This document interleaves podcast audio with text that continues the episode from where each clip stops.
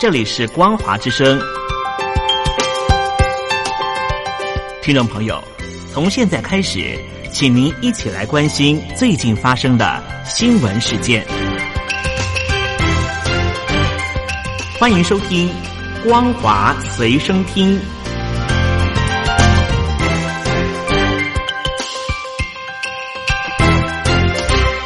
听众朋友您好，欢迎收听今天中华民国一百零九年十二月十四号的光华随身听，我是黄轩。首先带大家来关心到，中共近日将矛头对准网络巨头，包括中央政治局会议首度的提出要加强反垄断和防止资本无序扩张。报道指出，弘扬张骞精神的活动。日前又透过重温清末明初企业家张骞的生平，呼吁民间企业的老板要产业报国。弘扬张骞精神的活动虽然不是首次的举办，但是今年格外引人关注，因为中共领导人习近平在十一月份到江苏的时候，专程参观张骞的兴办实业救国的情况，并形容张骞是名气楷模，甚至呼吁企业家以及官方同呼吸共命运，要坚持产业报国，显示经济的惨况已经无力挽回。中共对名气不断扩大引发的风险投入关注，特别要求民间企业老板听党话、跟党走。十一月初的时候，中共突然叫停蚂蚁集团上市计划，又将矛头指向具有市场支配地位的平台经济领域经营者。这个信号是非常严厉和明显的，敲打的意味很强。新型冠状病毒疾病重创中国大陆的经济，有报道指出，大陆官方智库认为，当前经济虽然持续的恢复，但是仍存在不少的弱点。首先是经济恢复不平稳，疫情的影响下，大陆居民收入成长缓慢，使得消费需求疲软。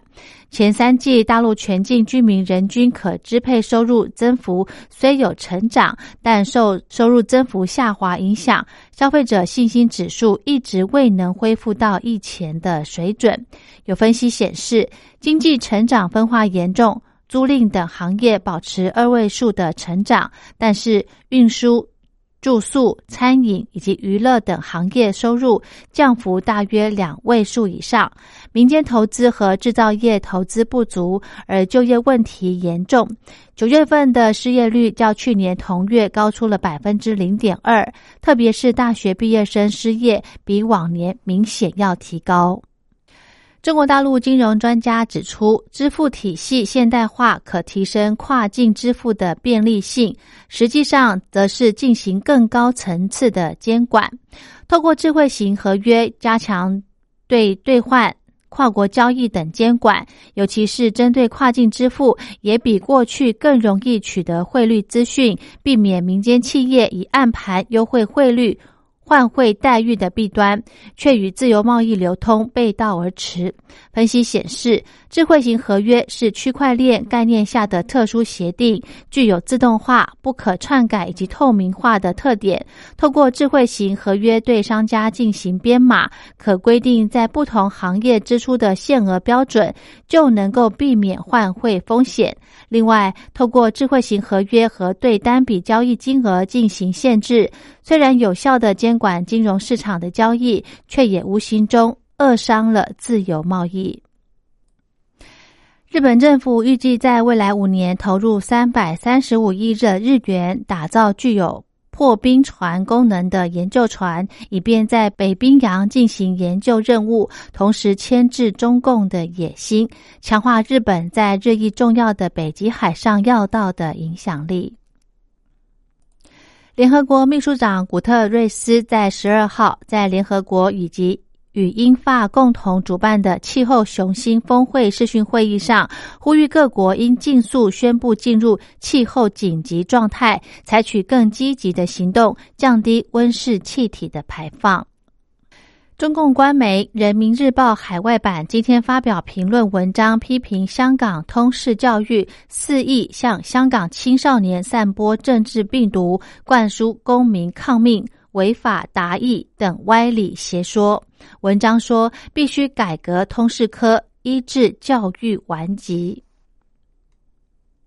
因应港区维护国家安全法的落实执行，香港支联会减少了新一届常委的数目，并将会把部分六四事件的历史记录转到外国保存。香港医学专家何伯良预期，本地源头不明的二零一九冠状病毒疾病的确诊案例将会在高位持续一段时间，到明年前都不太可能有大幅的好转。世界卫生组织在今天表示，全球有四分之一的医疗院所取得用水有困难，恐怕使得多达十八亿人口感染新冠肺炎疾病的风险升高。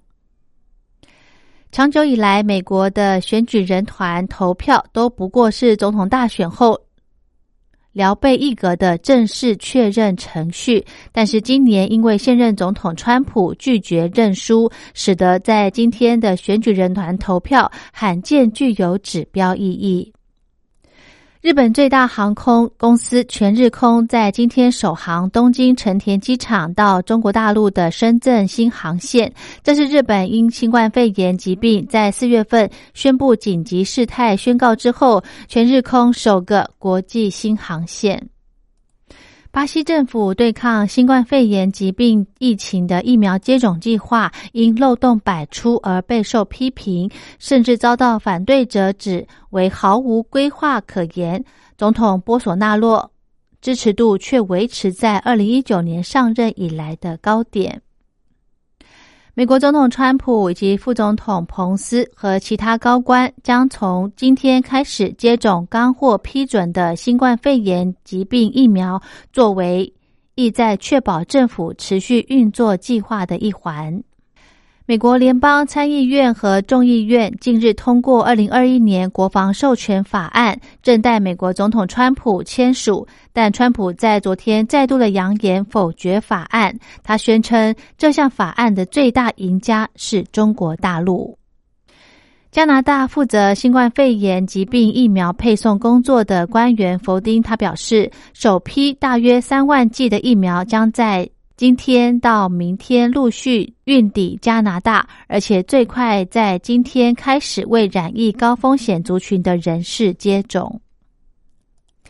英国首相强生与欧盟执行委员主席范德赖恩在十三号通过电话后，同意推迟原定的十三号最后谈判期限。英国脱欧后的英欧贸易协议谈判本周将继续进行。先前双方都宣称达成协议的希望不大，谈判在最后的期限破局前决定续谈，显示似乎出现了进展。双方仍有意在月底最后大限前。努力避免英国无协议脱欧的决裂局面。